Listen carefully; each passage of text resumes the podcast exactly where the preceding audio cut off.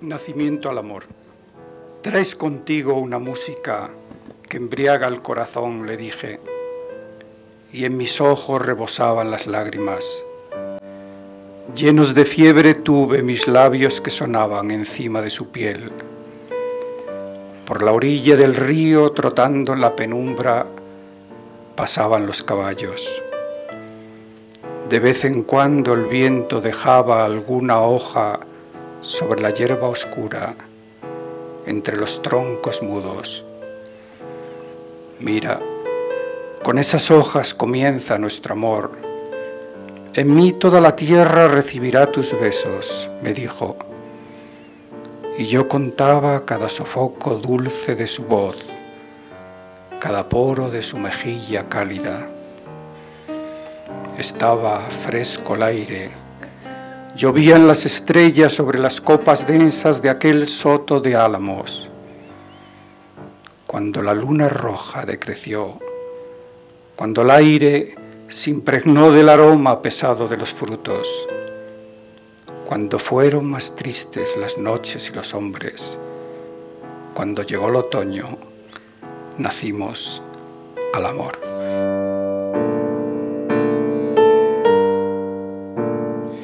Ya como Casanova acepta el cargo de bibliotecario que le ofrece en Bohemia al conde de Wallenstein.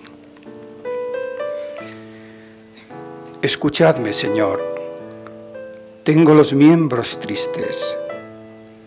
Con la Revolución Francesa van muriendo mis escasos amigos. Miradme, he recorrido los países del mundo, las cárceles del mundo, los lechos, los jardines, los mares, los conventos, y he visto que no aceptan mi buena voluntad. Fui abad entre los muros de Roma y era hermoso ser soldado en las noches ardientes de Corfú. A veces he sonado un poco el violín y vos sabéis, Señor, cómo trema Venecia con la música y arden las islas y las cúpulas. Escuchadme, Señor, de Madrid a Moscú he viajado en vano me persiguen los lobos del santo oficio. Llevo un huracán de lenguas detrás de mi persona, de lenguas venenosas. Y yo solo deseo salvar mi claridad, sonreír a la luz de cada nuevo día, mostrar mi firme horror a todo lo que muere. Señor, Aquí me quedo en vuestra biblioteca. Traduzco Homero. Escribo de mis días de entonces. Sueño con los rayos azules de Estambul.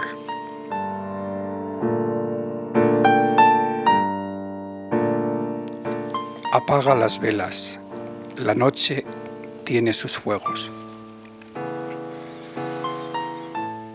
La noche se sabía cruzada por rebaños que iban sobre la tierra caliente y a la casa llegaban las esquilas antiguas, el olor violento de la lana y los montes. Llovían las estrellas y en lo oscuro se alzaba tu mano muy lenta recorría la bóveda celeste para indicarme formas fabulosas y detenerse luego en la Vía Láctea. Caían frío y música en los ojos. ¿Ves? Arriba hay más mundos. Todo es como un gran laberinto. Irás a otros países, decías coronada de misterio. Apagabas las velas y la casa, el horno con las brasas de la jara, el patio con los galgos enlunados se quedaba en silencio. Se fundía en la sombra con tu gran corazón perfumado de estrellas. Hoy es otra la noche que te lleva, que nos lleva muy lejos del misterio de entonces, por un largo camino de perros tenebrosos, de racimadas constelaciones negras. Me he sentado en el centro del bosque a respirar. He respirado al lado del mar fuego de luz. Lento respira el mundo en mi respiración. En la noche respiro la noche de la noche. Respira en labio el labio el aire enamorado. Boca puesta en la boca cerrada de secretos Respiro con la savia de los troncos talados y como roca voy respirando el silencio y como las raíces negras respiro azul arriba en los ramajes de verdor rumoroso. Me he sentado a sentir como pasa en el cauce sombrío de mis venas toda la luz del mundo. Y yo era un gran sol de luz que respiraba pulmón el firmamento contenido en mi pecho, que inspira la luz y expira la sombra, que recibe el día y desprende la noche, que inspira la vida y expira la muerte.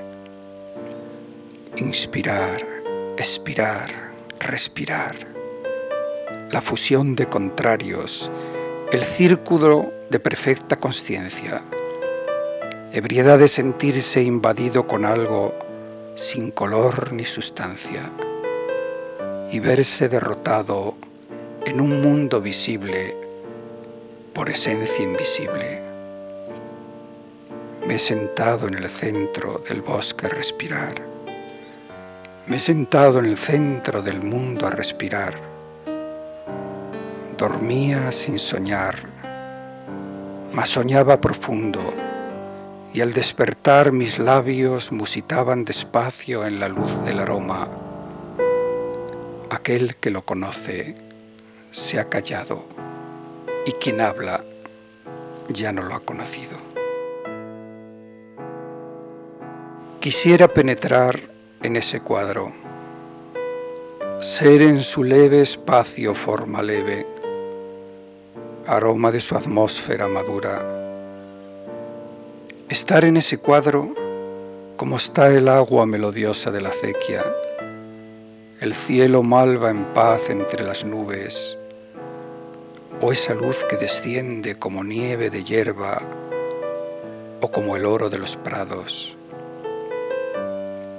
Regresaría al huerto de la infancia que perdí, al desnudo de mujer que es todos los desnudos, a los pinos de Roma, o esas calles italianas donde me extravié y fui dichoso.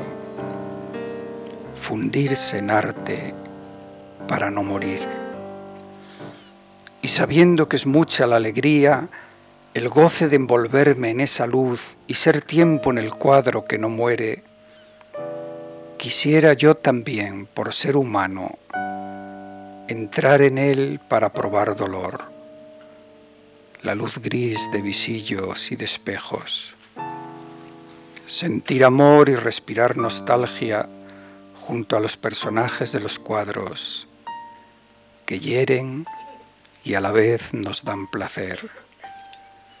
Penetrar en el cuadro y recibir de repente el temblor de los cerezos en el rostro como un fuego que inflama. No existir mas durar en las miradas de cada visitante del museo. No existir, mas arder muy lentamente en las llamas colores del pintor. No ser nunca como es la carne nuestra, que no cesa en su grito y que perece. Estoy sentado frente a un muro blanco áspero muro, seco como grito de cristal, o quizá como la nieve de infancia en el silencio de los páramos. Un muro blanco, blanco como hueso calcinado, o quizá como cal viva que en las tumbas abraza carne blanca. Y mirándolo, yo también soy blanco pues blanco es el fuego, es la luz que va y viene en las venas venturosas. Mientras dure la luz, no llegará lo negro hasta este muro limpio y blanco. Mientras dure la luz, todo lo blanco del mundo envolverá la sala, el aire, las horas de esta casa que es hoguera. Estoy sentado frente al muro blanco, esperándolo todo y obteniendo todo de cuanto es nada en su blancura. El muro que es desierto de mi alma, el muro que es desierto de la luz.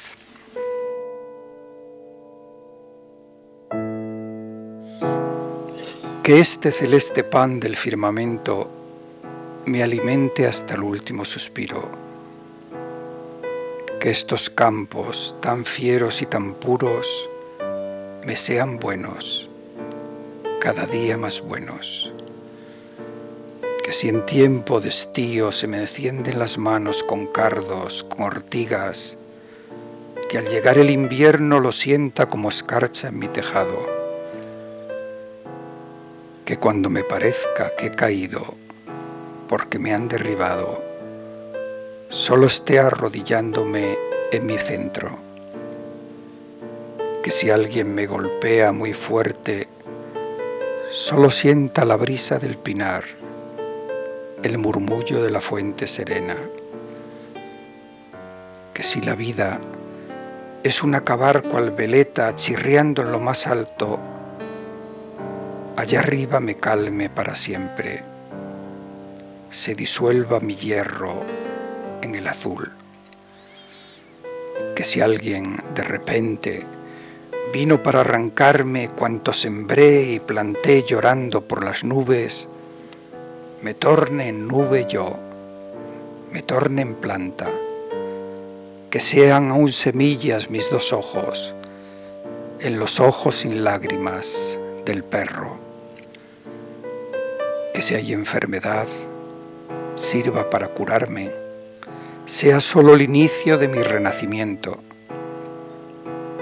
que si beso y parece que el labio sabe a muerte, amor, venza la muerte en ese beso, que si rindo mi mente y detengo mis pasos, que si cierro la boca para decirte todo y dejo de rozar tu carne ya sembrada, que si cierro los ojos y venzo sin luchar, victoria en la que nada soy ni obtengo, detenga a ti silencio de la cumbre, o ese sol abatido que es la nieve, donde la nada es todo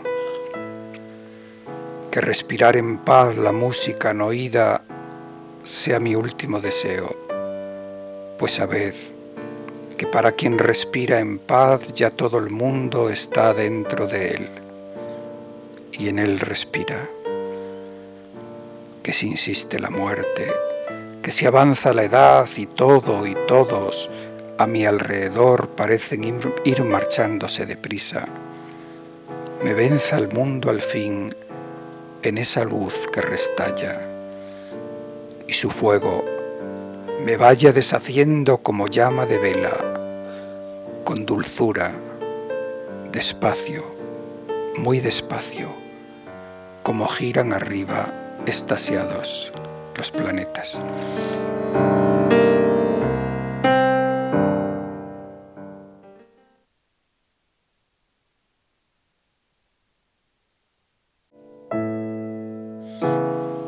que este celeste pan del firmamento me alimente hasta el último suspiro, que estos campos tan fieros y tan puros me sean buenos, cada día más buenos, que si en tiempo de estío se me encienden las manos con cardos, con ortigas, que al llegar el invierno lo sienta como escarcha en mi tejado, que cuando me parezca que he caído porque me han derribado, solo esté arrodillándome en mi centro. que si alguien me golpea muy fuerte, solo sienta la brisa del pinar, el murmullo de la fuente serena, que si la vida es un acabar cual veleta chirriando en lo más alto, allá arriba me calme para siempre, se disuelva mi hierro en el azul.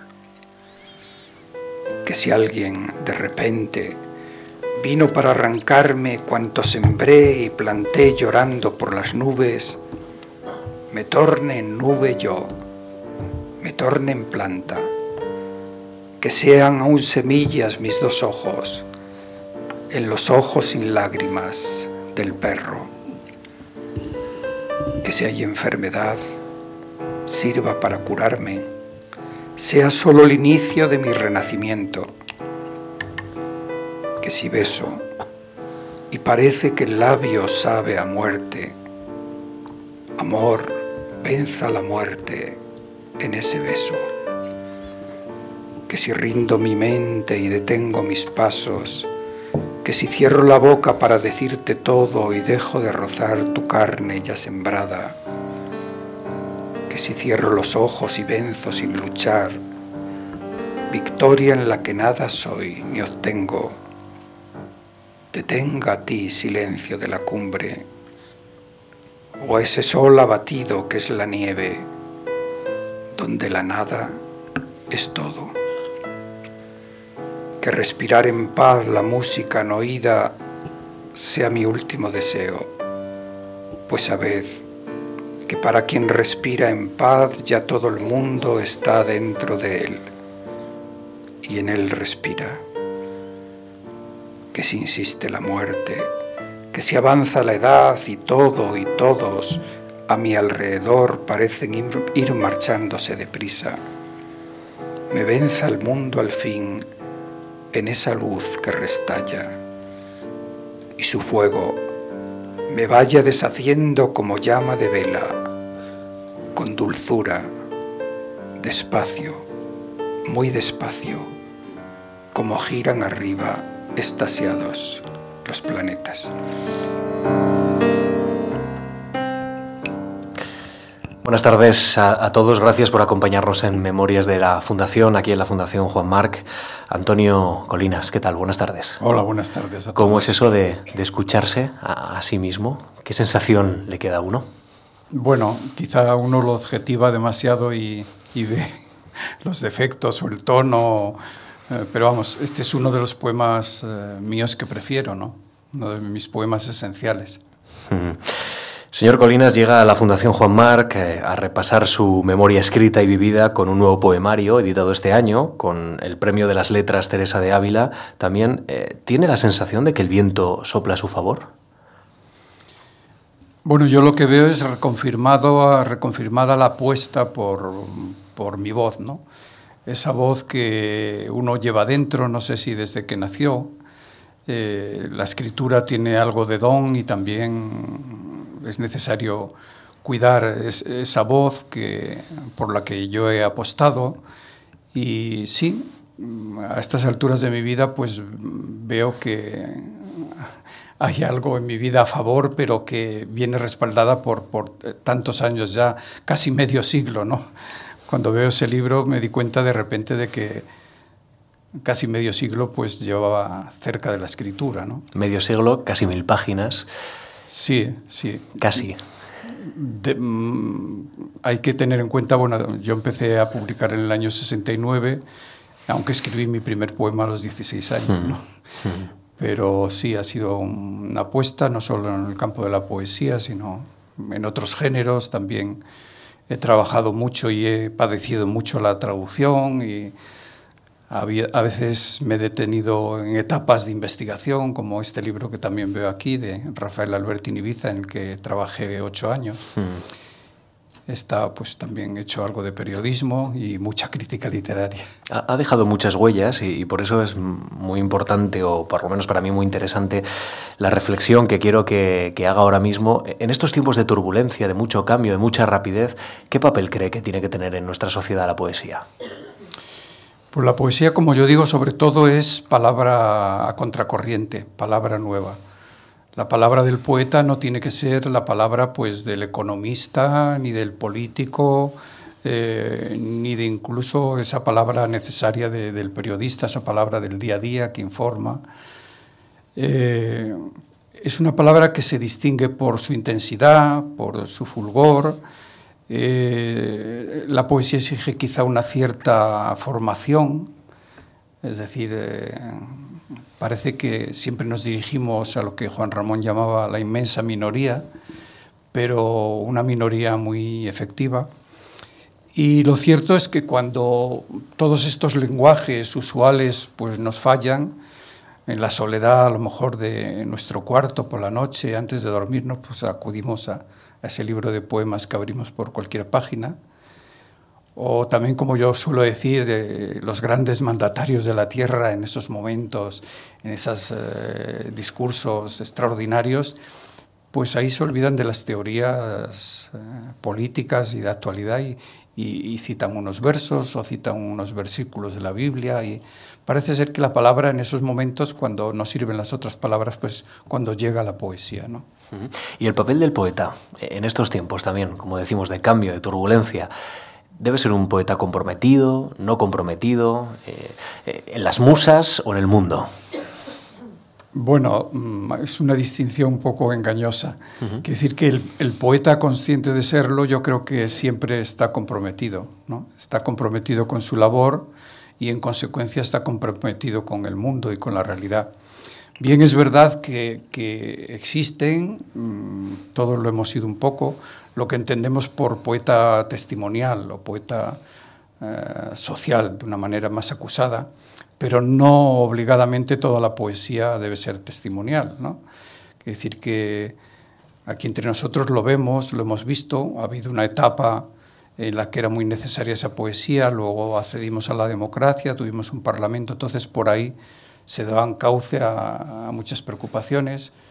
Eh, no puede haber este exclusivismo del testimonio porque eh, puede ser a veces muy, muy cómodo ¿no? escribir un poema y, luego pues en nuestra vida eh, comportarnos de, de, otra manera. De tal manera que, en fin, para mí la poesía sobre todo es algo que va unido a la vida y, y en esa vida, como decía José Hierro, toda poesía es social en tanto en cuanto va dirigida a una sociedad. Eh, Antonio, eh, usted es leonés, nació en, La Bañeza, luego, luego lo escucharemos. Eh, en su tierra, lo hemos mencionado, existen grandes hombres y mujeres de, las letras, Teresa de Ávila, pero también Miguel Delibes, solo por citar dos extremos casi casi antagónicos en el tiempo. ¿Por qué? no sé si, si usted ha reflexionado por qué su tierra ha dado tantos y tan buen castellano, tantos y tan, buen, tan buenos autores? Pues es la, es la constatación de un hecho. Quiere decir que mm, allá donde vamos, eh, sea Pekín o Nueva York, en actos así, cuando hay un coloquio, pues siempre hay alguien que levanta la mano y dice, bueno, ¿por qué eh, tantos escritores en Castilla y León? Porque esta confluencia es un hecho que yo creo que en el siglo XX, pues yo diría que, ha habido 10, 15 escritores de primerísima línea y quizá la clave esté precisamente en la tierra, ¿no? Una tierra que, como decía Antonio Pereira, otro poeta del Bierzo, eh, es una tierra fría pero hermosa, es un cruce de caminos, eh, hay una intrahistoria muy fuerte, ¿no?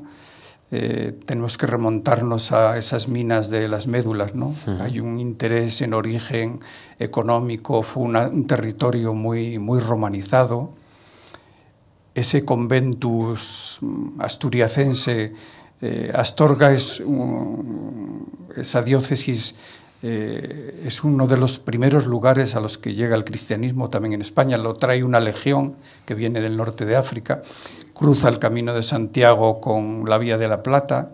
Es decir, es un, cruce de caminos que, quizá mm, no hayamos tenido habiendo sido, lo digo con ironía en estos tiempos singulares, eh, habiendo sido un reino eh, pues quizá pues es una cultura que no se conoce bien, ¿eh? se conocen los tópicos y ahí la clave, creo yo, es eso, la tierra, lo telúrico en confluencia con la memoria. Para nosotros, los escritores de, León en particular, es muy importante la memoria, el tiempo de, la infancia, de la adolescencia, eh, todos esos eh, cuentos y leyendas que nos transmitían nuestros abuelos, nuestros los mayores, y, todo eso pues son las raíces que, que, yo en mi caso luego he procurado proyectar, universalizar eh, por mis vivencias, porque he vivido en otros ámbitos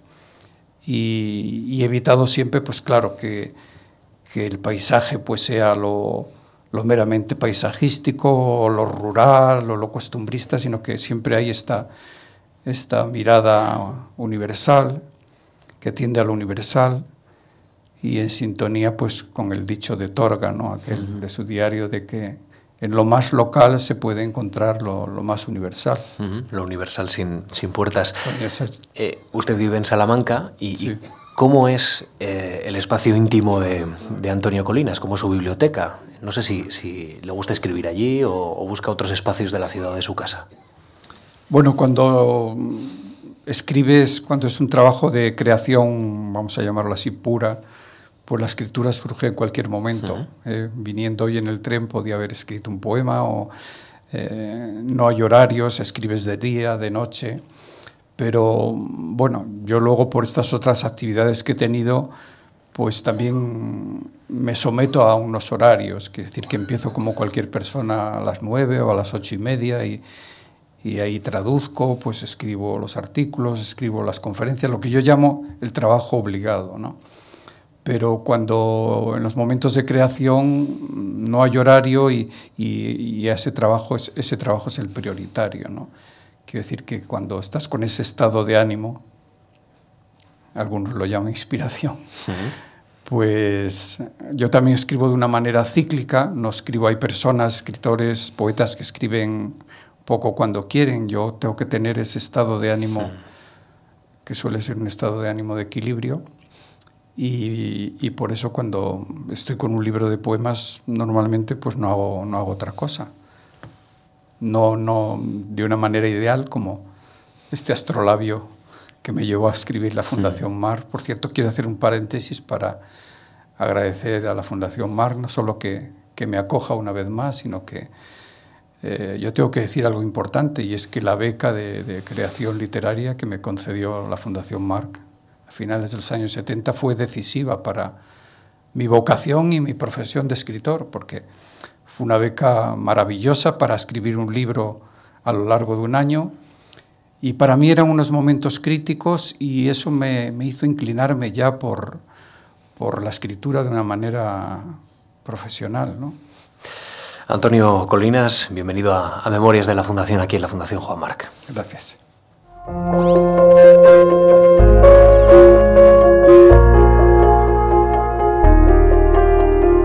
Radio March, Memorias de la Fundación.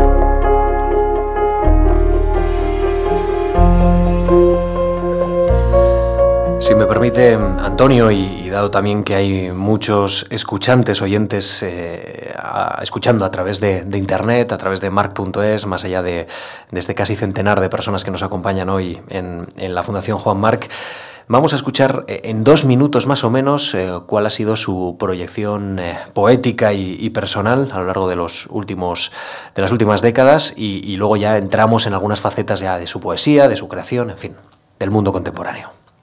Antonio Colinas nació en La Bañeza, León, y ha dedicado su vida a las letras. Es poeta, narrador, ensayista y traductor, especialmente de autores italianos. También ha sido importante su labor como crítico literario en prensa a lo largo de 40 años. Siempre ha oído de etiquetas, pero los críticos han insistido en incluirle en el grupo de los novísimos. Entre sus libros de poemas destacan Sepulcro en Tarquinia, Noche más allá de la noche, Libro de la mansedumbre o Desiertos de la luz. En 2001, la editorial Ciruela publicó su obra poética completa, que incluye hasta el momento 16 libros. Esta misma edición apareció para América, editada por el Fondo de Cultura Económica de México. Su poemario más reciente se ha publicado este año, Canciones para una música silente. Obtuvo en 1978 una beca de creación literaria de la Fundación Juan Marc para componer su libro de poemas Astrolabio, beca que fue decisiva para reafirmarse como escritor de vocación y de profesión. Es autor de varias novelas, de recopilaciones de cuentos y de ensayos de poética, así como de libros de viajes y biográficos sobre la figura de Vicente Alexandre, Giacomo Leopardi y Rafael Alberti. Sobre este último escribiría Rafael Alberti en Ibiza, seis semanas del verano de 1936.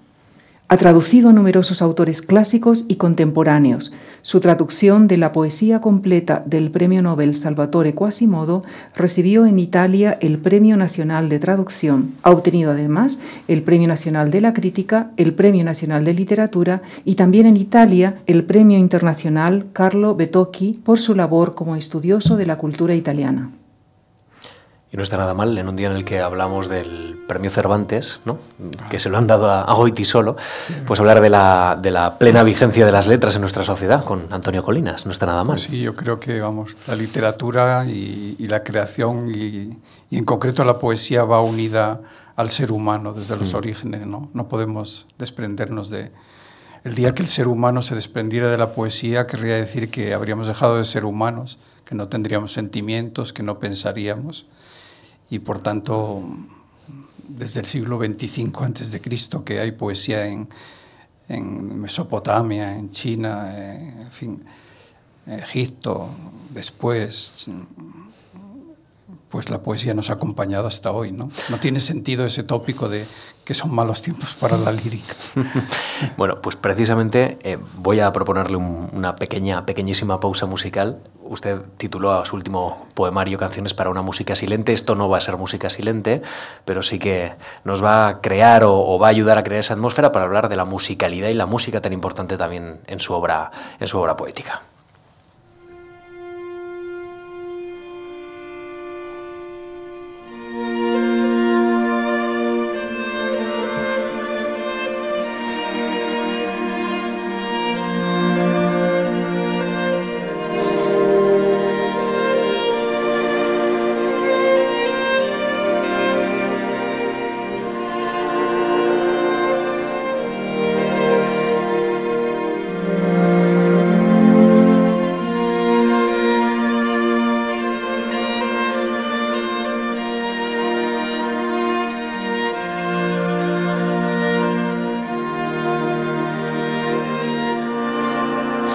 Antonio Colinas firma, la poesía quizá solo sea eso, un poco de tibieza o calor contra la dureza de la vida o de la muerte, huellas de una luz que nos enseñó a ser y, a conocer, a vivir en lucidez y plenitud, a sanarnos y salvarnos un poco.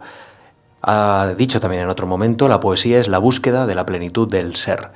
Y yo le quiero preguntar, ¿tiene usted la sensación de que ha explorado ese límite ya? Eh, ¿Ha llegado su poesía expresar aquello que quería, esa frontera que, expresaba así? Pues yo creo que sí. En algunos de mis últimos libros, mm, a medida que avanzamos en años, pues eh, somos críticos con, eh, con el teorizar, con el emitir nuestras poéticas.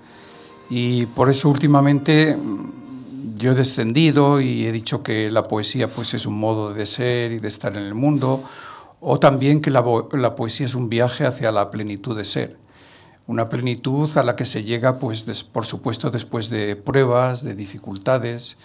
Yo he trabajado mucho con el término de armonía, tengo mis libros de aforismo, los tratados de armonía, y, y, esa plenitud de ser, pues, parte de, como digo, de momentos muy duros. Yo recuerdo en concreto uno de mis libros, Tiempo y Abismo, que parte de la muerte de mis padres, y todo ese libro pues es un afán de, superar eh, ese momento grave que es la muerte de los seres queridos y al final a medida que, avanzamos pues en el libro pues nos encontramos como poemas que ese, que estaba recitando antes en los cuales pues de alguna manera con la palabra neutralizamos eh, cualquier pesar ¿no?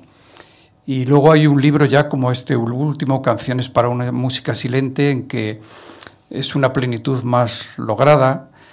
La música silente es una música que, que no escuchamos, pero que llevamos dentro, que sentimos. Y el poeta le pone letra, le tiene que poner letra a esa música, esa, a lo que yo llamaba antes esa, esa voz interior eh, a la que hemos sido fiel a lo largo de, de, los años. O sea que plenitud de ser y poesía para mí en estos momentos es un poco la misma cosa. Y, y por eso reconoce que cuando termina un poemario se siente angustiado, por lo menos algo, algo angustiado. Pues sí, es una sensación muy, muy especial. Uno tiene la sensación cuando acaba un libro de que, de que ya no va a escribir más o de que ya lo ha dicho todo, que los demás lo han dicho todo. Eh, yo tengo el final de un libro Noche más allá de la noche que termina con un verso, adiós a la palabra, escoria de la luz. Es decir, que siempre hay esta sensación de que de punto final. ¿Acaso también porque eh, la poesía sea un viaje hacia el silencio? ¿eh? Hacia ese poema de la página en blanco, porque ya lo hemos dicho todo, creemos que lo hemos dicho todo.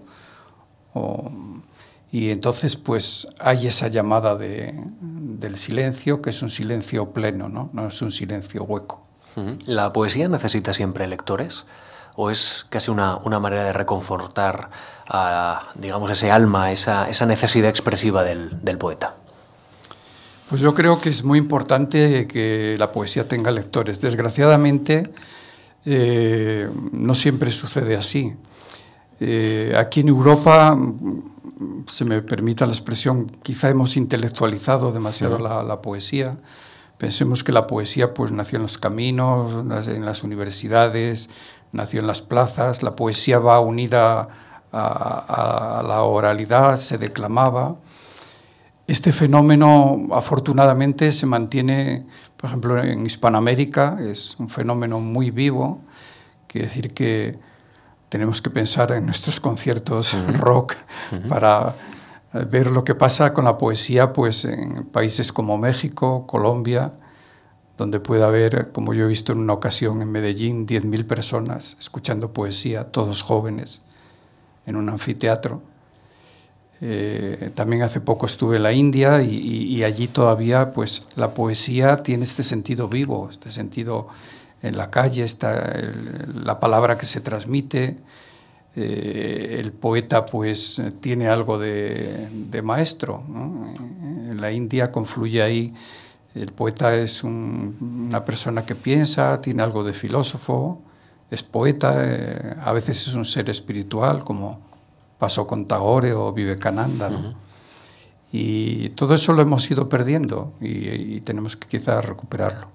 Bueno, pues vamos a recuperarlo eh, y vamos a reflexionar más sobre los lectores de poesía porque hace unos segundos o hace unos minutos mencionaba que Juan Ramón Jiménez decía son una inmensa eh, minoría. Eh, yo le quiero preguntar, ¿echa de menos más atención a la poesía en nuestro sistema educativo, una mm, forma más metódica de enseñar a, a, los futuros lectores de poesía a leer y, y apreciar la poesía?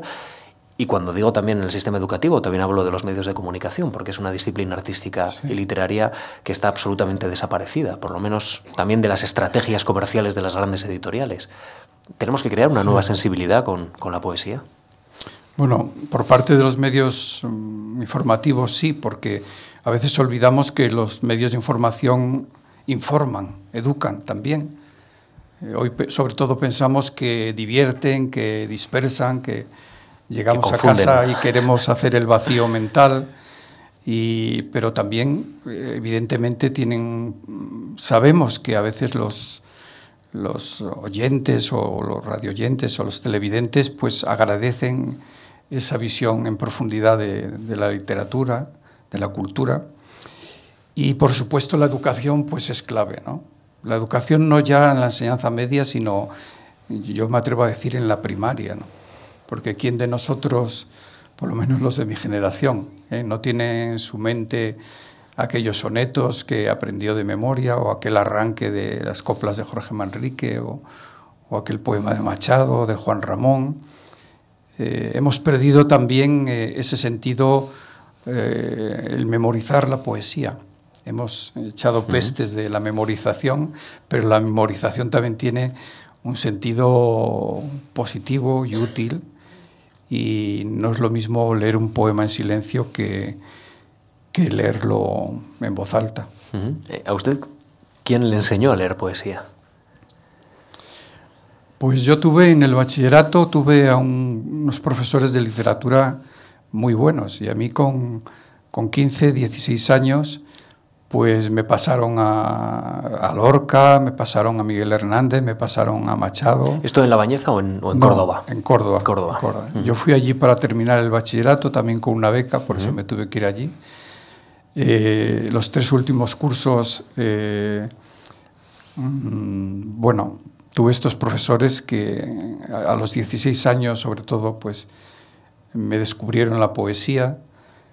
Tengo una novela que es Un año en el sur, que tiene un sustrato autobiográfico importante, aunque es una ficción, como toda novela es una ficción. Y ahí se ve muy bien cómo mm, es la historia del año en la vida de, un adolescente y cómo en ese año pues, se nace a la escritura, se nace a, la contemplación de la naturaleza, se nace a la música, se nace eh, a lo sagrado y, eso es como algo explosivo. ¿no? Hace poco escribiendo un artículo sobre Tagore, pues recordaba una lectura que yo hice de Tagore eh, sentado en un banco debajo de una acacia en flor. Podría haber sido también eh, la primera lectura que hice de Juan Ramón Jiménez, En profundidad, o de Antonio Machado, de Pablo Neruda. Y ahí en ese momento, pues, eh, se revela la palabra, se muestra la palabra eh, de una manera muy fuerte, pero todavía no consciente. ¿eh? Luego hay ese otro segundo momento, que puede ser ese año en que me conceden la beca de la Fundación Marc, en que ya esa vocación pues se le da cauce eh, y es una apuesta también. pero bueno, la adolescencia es el momento clave en que, en que brota la poesía. Creo que muchos de nosotros, quien a esa edad pues no ha escrito un poema o un cuento o lleva en secreto un diario. Eh, adolescencia y creación pues van unidas. Antonio, ¿y, cómo eh, se relaciona eh, con su mundo ese joven de 18 años que quiere ser poeta? en un mundo en el que sus compañeros, sus amigos no quieren ser poetas, probablemente estén interesados en otra cosa. Bueno, yo tuve la suerte ya desde la infancia de que tenía amigos que eran lectores.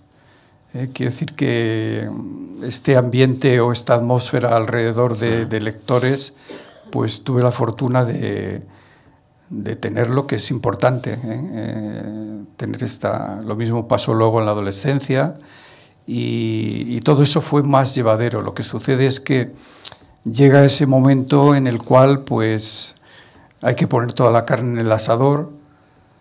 Vivimos en un mundo eh, que no es precisamente poético, eh, un mundo pues muy materialista, un mundo lleno de problemas, lo vemos entre nosotros en estos días, nos rodean de continuo los problemas. Y siempre es un ir a contracorriente, ¿no? Eh, tú sientes esa palabra, esa voz interior y, y sigues adelante, no tienes más remedio que seguir adelante porque es tu vida, ¿no? Vamos a hacer una segunda pausa musical en esta conversación en la Fundación Marc y ya entramos a explorar las raíces y también esa etapa con Astrolabio aquí en, en la Fundación.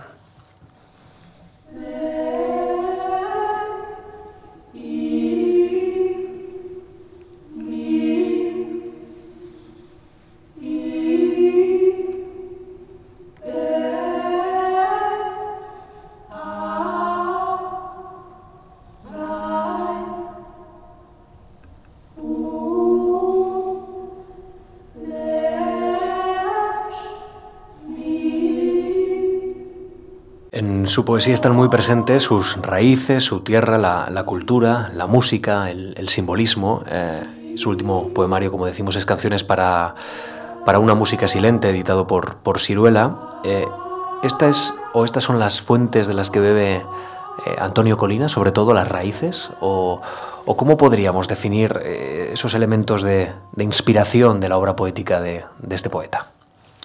Pues hay en efecto unos factores claves, ¿no? Algunos han señalado que, que el tema primordial de mi poesía es, por ejemplo, ese diálogo de mis raíces, de las tierras del noroeste, de León, con el mundo espíritu mediterráneo. Que yo, el diálogo con la cultura, ¿no? Sí. Que se ha definido. Con el que yo entro en contacto, primero por, bueno, por mis lecturas, pero también por, por vivencias, porque he vivido 21 años de una manera continua en una isla de, del Mediterráneo. Fui con la beca de, la Fundación Mar para un año y me quedé 21, más 16 de, de los veranos, ¿no? En total 37 años. Y, pero también ha aludido a la simbología. Hay una lectura simbólica de mi obra. Eh, los símbolos, como decía María Zambrano, nos desvelan los misterios. El poeta trabaja con el misterio, que, que el misterio no es lo evanescente, lo fantasioso, lo poético, entre comillas. El misterio es lo que el ser humano desconoce, que, que todavía suele ser bastante. Y, y, ya Antonio Machado nos dijo aquello de que el alma del poeta se orienta hacia el misterio, ¿no? Uh -huh. eh, hacia lo mistérico.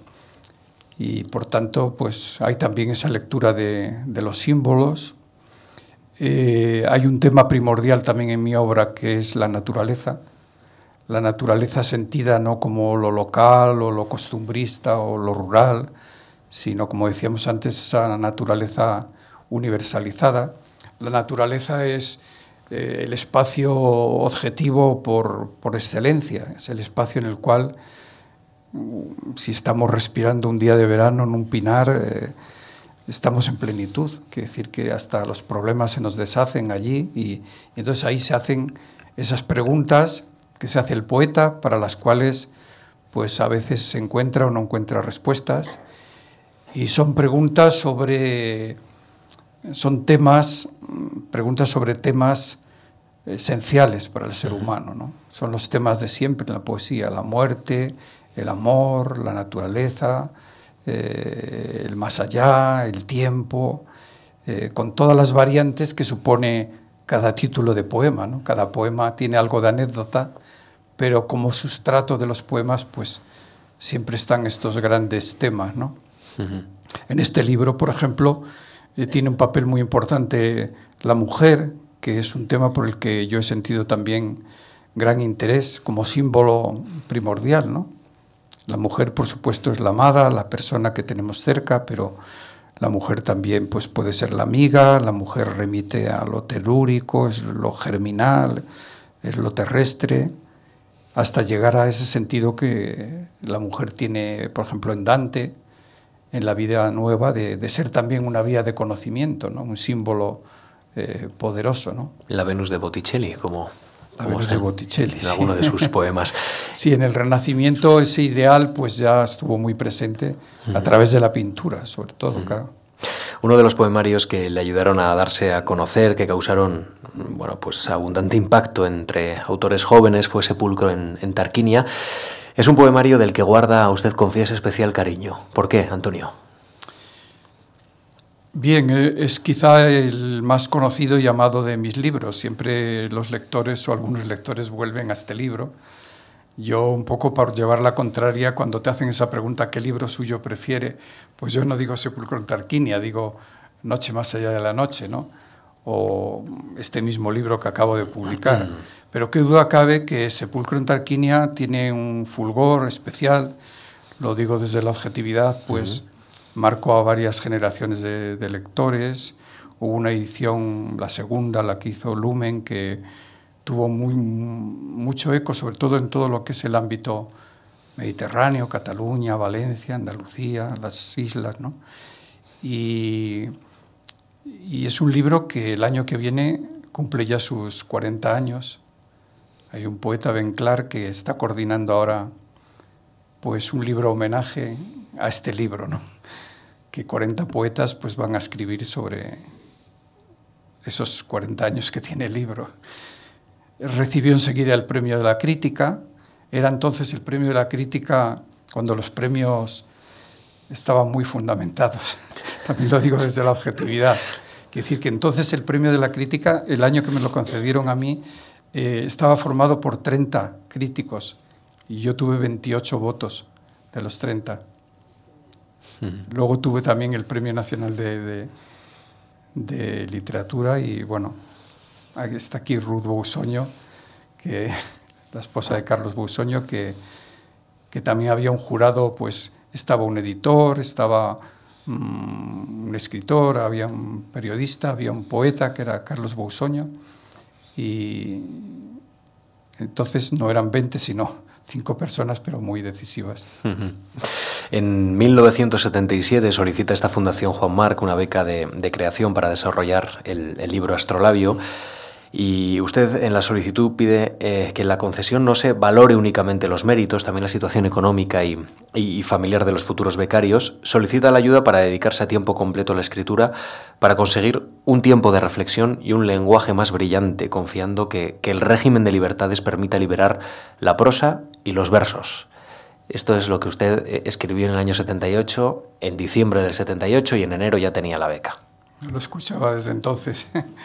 bueno, la verdad es que sí, fue algo muy especial para mí porque se me concedía lo que yo necesitaba en esos momentos y creo que es el ideal para todo escritor. Todavía hoy mm, yo tengo concebida como una trilogía mis novelas, me falta escribir la tercera y siempre me dicen, ¿cuándo la tercera novela? Y digo, cuando tenga un, me toque la lotería o tenga un año sabático o tenga, no digo lo de la beca, pero quiero decir que a veces el escritor necesita de ese tiempo dilatado, de tener todo un año para que puedas hacer lo que creativamente debas hacer, ¿no?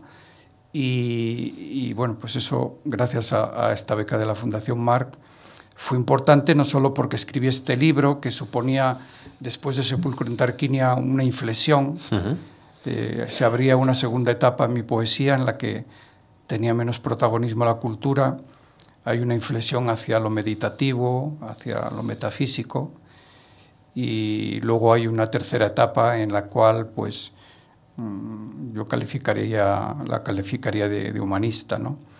Este libro es también un libro muy, muy mediterráneo, ¿no? Eh, con esa presencia de, de, los símbolos de ese mar.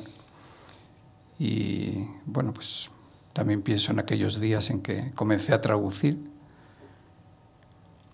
El presidente de, digamos, de este tribunal que valoró el libro Dice José María Martínez Cachero, estamos ante un hermoso libro de poemas planteado felizmente en las seis partes que lo integran y afortunadamente estaba Visor también para, para publicarlo, algo que también llenó de orgullo a esta institución, a la Fundación Juan Marc, eh, y también me imagino a usted porque, porque era la confirmación de que ese oficio de escritor, de ese oficio de poeta, pues se abría paso ¿no? en la vida de, de Antonio Colinas. Sí, yo luego supe que, que, el presidente del tribunal o del jurado era el profesor Martínez Cachero, que eh, me consta que era un gran lector de poesía y... Eh, en fin, una persona muy, muy especial y, fue una apuesta, porque yo mm, en esta casa, en esta fundación, pues, no conocía a nadie, había publicado, eh, en fin, ya Sepulcro en Tarquinia y, en Adonais un libro, pero verdaderamente fue una, una gran sorpresa.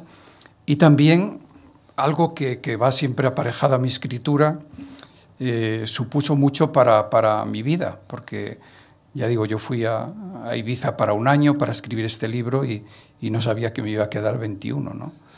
Y que en, esos 21 años, pues, eh, iba a trabajar mucho. Muchos de los libros de, eh, de mis libros, pues los escribí allí y, precisamente se deben a esa estancia allí. ¿Sabía que en, el año 78 obtienen la beca de creación con usted eh, Narcís Comadira, José Jiménez Frontín, Rogelio Reyescano y Clara Janés obtuvieron la, beca, la ayuda de, estudios poéticos. Podríamos procurar una suerte de encuentro con, ilustres eh, becarios de esta, de esta fundación. A, Comadira lo iba... es uno de los, vamos a llamar así, novísimos catalanes, como Francés Pacharisas, que es menos conocido entre nosotros en la cultura castellana, pero es un gran poeta. Y, y Clara Janés, pues también seguramente pues hoy será, me atrevo a decirlo, la mujer poeta más valiosa que tenemos. ¿no? Es, también me siento muy unida a ella porque también ha sido una traductora, una persona muy unida también a un mundo que me ha interesado a mí, que es el de Oriente. y sí, creo que fue un buen año. Una buena cosecha, como, como dicen los amigos del vino. Eh, entramos ya en los 15 últimos minutos de conversación en la Fundación Marc, eh, que terminará con, con, un mini recital que le hemos pedido al, al poeta que, que, nos regale. Pero antes, si me permite, una breve, brevísima pausa para que podamos beber un poquito de agua y ya encaremos la recta final de la conversación, como digo.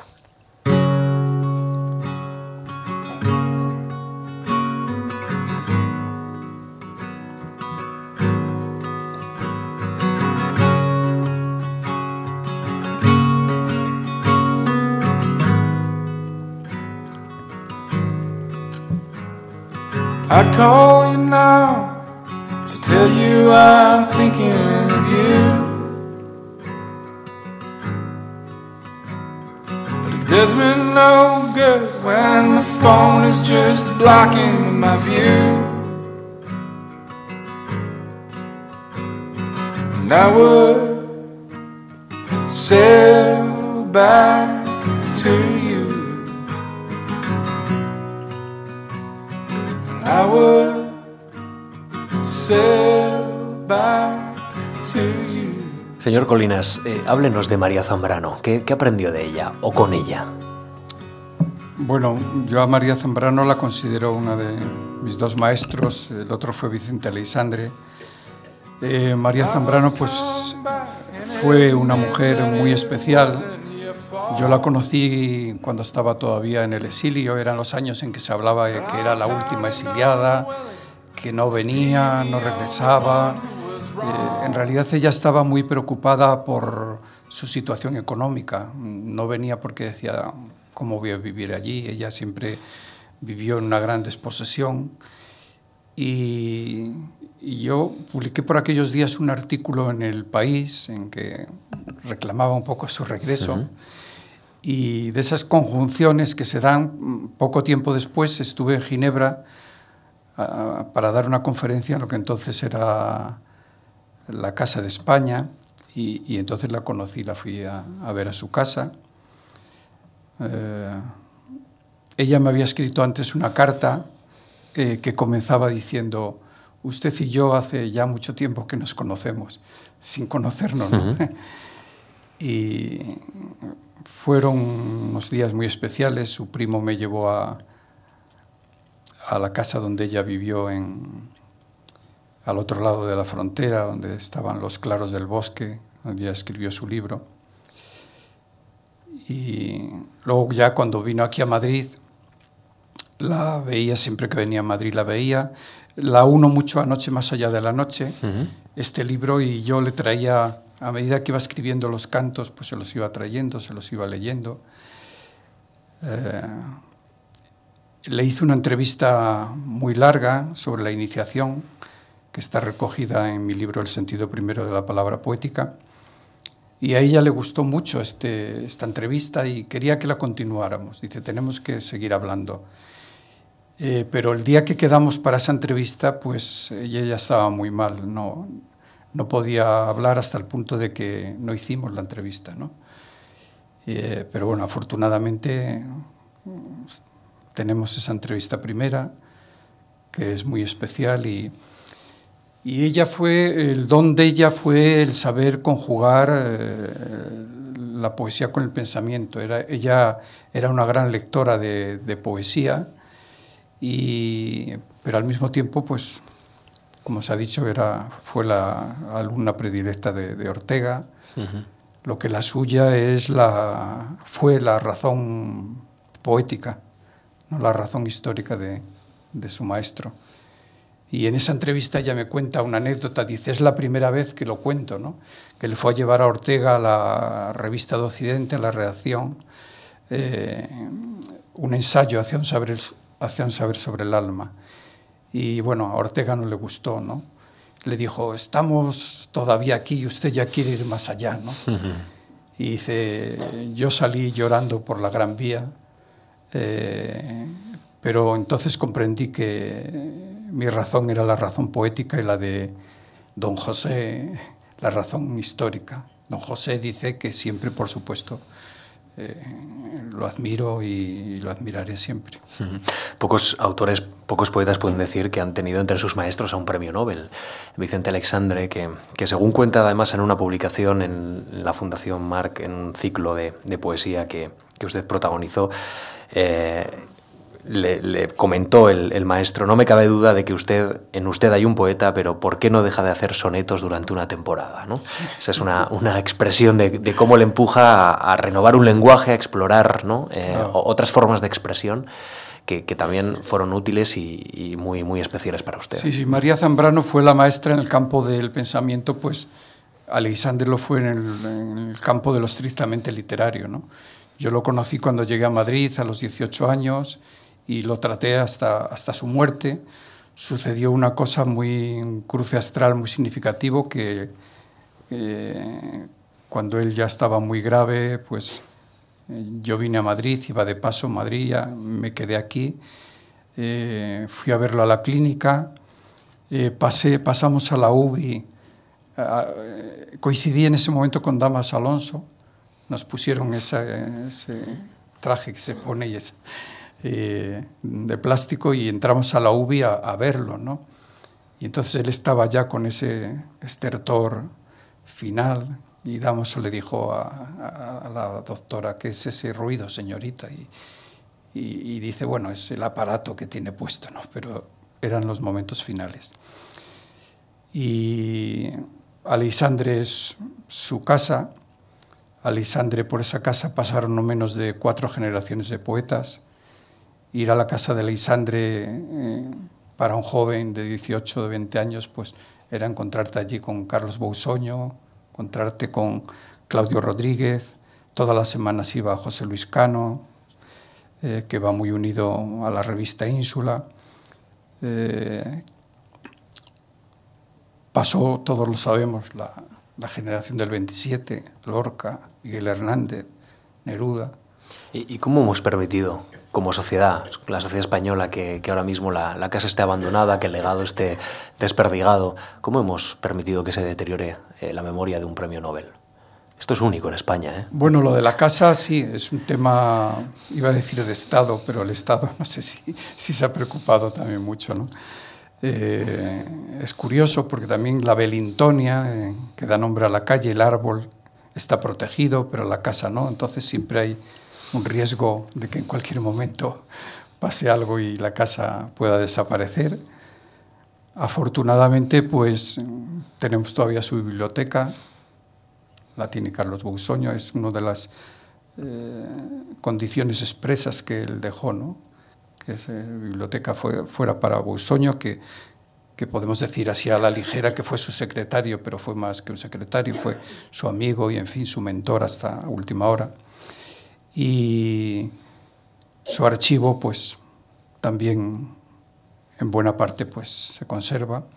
Pero está ese tema de la casa que por desidia pues todos son culpables, no sé, quiere decir que la casa no se comprende que la casa de un premio Nobel eh, en cualquier país pues esté abandonada o corra riesgo. Y, bueno, pues podría ser perfectamente un museo del propio Alexandre o de la generación del 27. O, es un símbolo muy, muy vivo. No tiene casa, pero tiene calle. Estas son las paradojas que tiene nuestra historia. Él, fue un poco escéptico, ¿no? También hacía lo de la calle cuando le gustaba lo de Belintonia, que la calle tuviera mm. el nombre de su árbol, del árbol de su jardín. Y de hecho, cuando el día que le ponen la calle, pues él se asomó a la puerta solo, no, no entró en, en, los fastos de, de, la calle, saludó desde la puerta de su casa.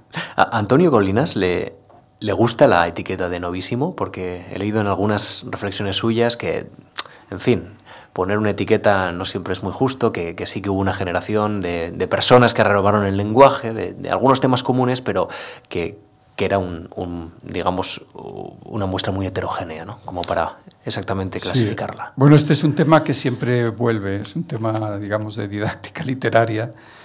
Eh, el término generación es, es, muy útil, tiene un sentido didáctico, un sentido...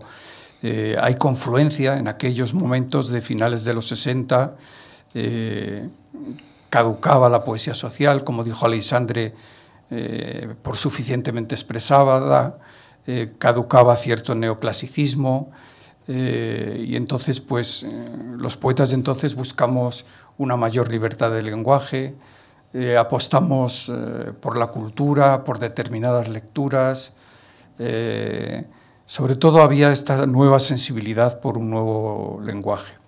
Hasta ahí las la confluencia, ¿no? pero eh, luego yo más bien me siento cerca de, o me siento lo que la crítica pues, ha llamado un novísimo heterodoso, un novísimo independiente, porque a partir de Astrolabio pues yo seguí mi camino, seguí esa voz interior y, renuncié a, lo que en esta generación había de clichés, de, utilización ligera de la cultura. A mí me parece que debajo de la cultura siempre tenía que estar la vida.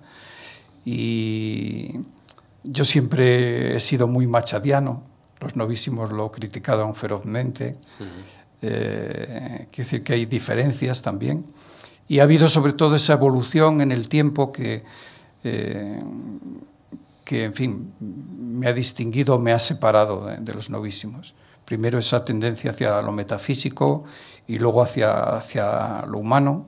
En los cinco últimos libros, pues yo he sido primordialmente un poeta lírico.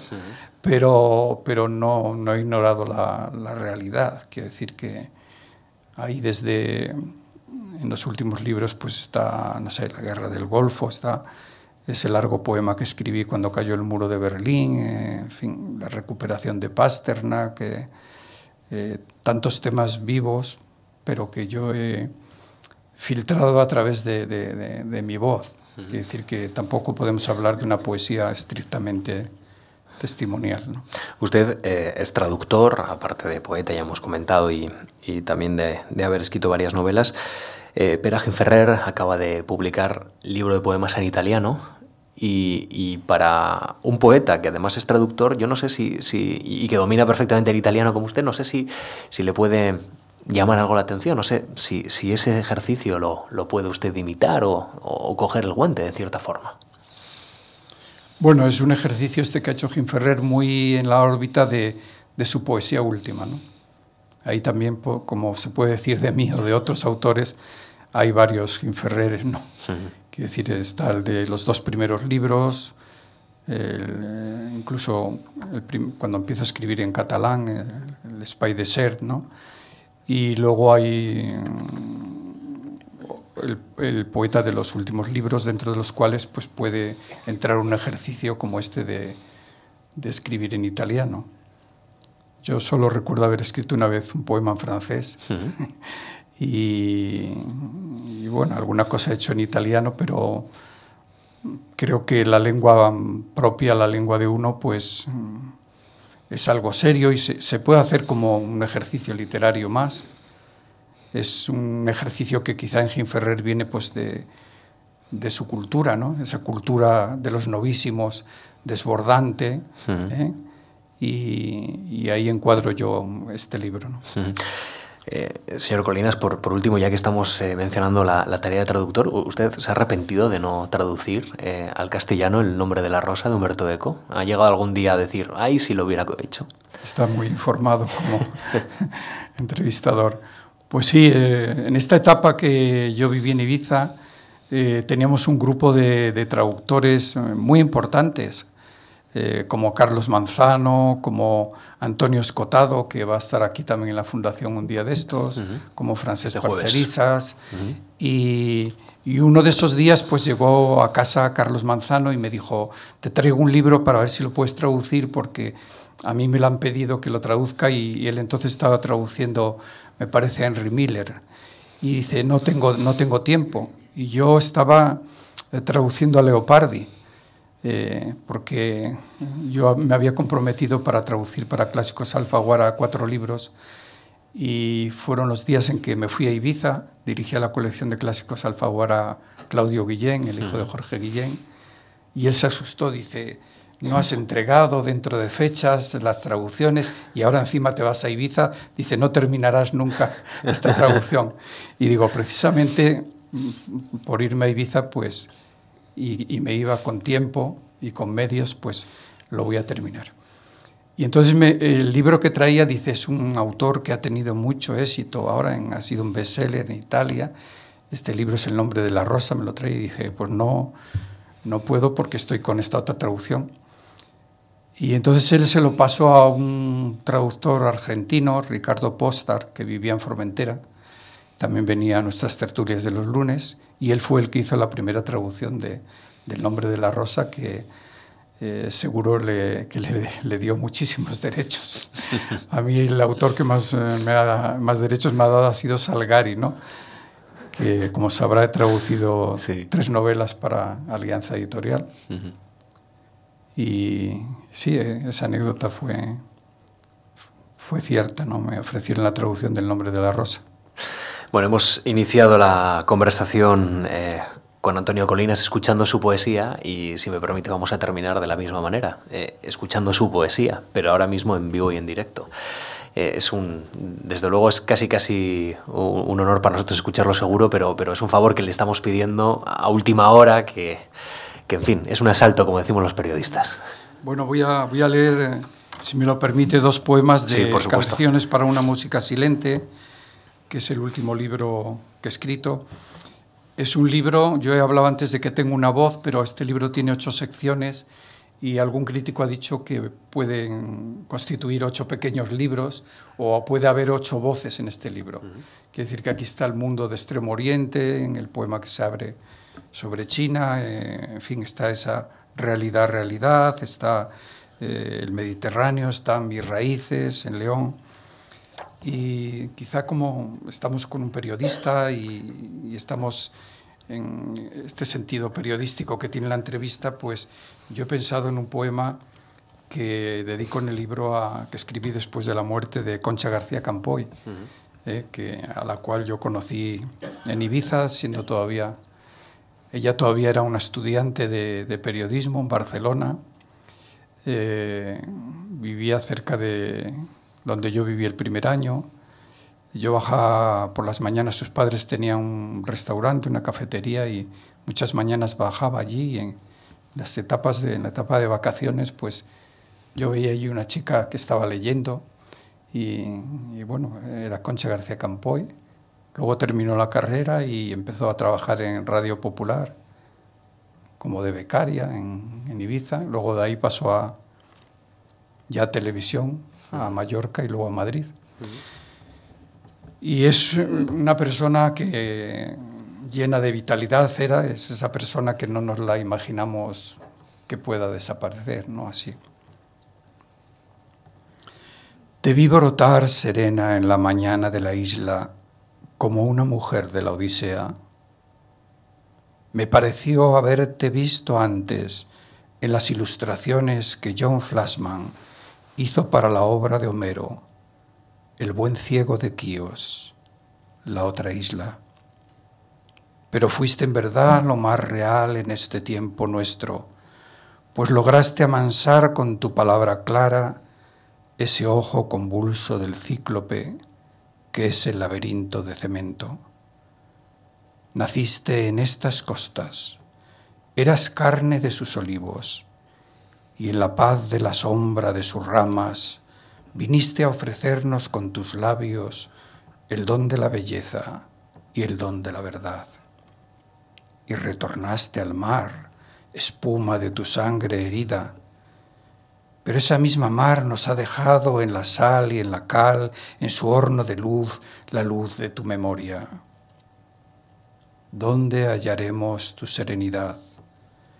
Seguiremos buscando tu alegría bajo la vibración de las cigarras, extraviados por los senderos y pinares hondos, entre los verdes senos de estos montes, al borde del abismo de los acantilados. Arde en la isla un fuego que vence a las cenizas. Es el de la llamada invisible de tu rostro, y en él unos ojos con música que cantan, y el diamante de tu pensamiento, como un temblor de lanzas o de espadas dormidas, como un murmullo suave de hojas, como un resplandor de llamas. Es quizá una visión idealizada, pero que nace de ese momento de, en fin, de la incredulidad ¿no? ante, ante la muerte de una persona joven y, y valiosa. Y quiero leer otro poema que es indicativo de, de cómo termina este libro. Este libro también es ese viaje hacia el silencio a que antes me refería. Hay poemas muy largos como El soñador de espigas lejanas, que es un poema que escribí en Cartagena de Indias. Es una visión desmitificada de, de la colonización. Eh, pero a medida que avanza el libro, pues la palabra se va desnudando, los poemas se van tornando en canción y de ello puede ser muestra pues un poema que voy a leer solo de la última de la última sección que se titula Llamas en la morada. Es un regreso después de ese viaje de viajes, es un regreso a la casa de los orígenes, de los veranos, de nuestros abuelos. Morada, centro de mi ser en llamas. Me has llamado y he acudido. Aquí estoy devolviéndote cuanto me diste. Te devuelvo lo más sagrado, mi infancia, las escasas palabras del poema, ese misterio transformado en música. Te devuelvo el pico amarillo del mirlo, la piedra negra con su musgo verde, las viñas adormecidas por la helada, el milagro de la mujer, el vuelo en la noche de la lechuza blanca, el ruiseñor ausente. Me has llamado y he acudido con este cuaderno negro, con esta poca de música, con las palabras como brasas. Don que me diste, ofrenda que te entrego aunque mía no sea. Me das este desvelo, un silencio que sana y que tan solo es tuyo y que tan solo es mío en lo secreto de esta soledad poblada de abismos maravillosos. Gracias.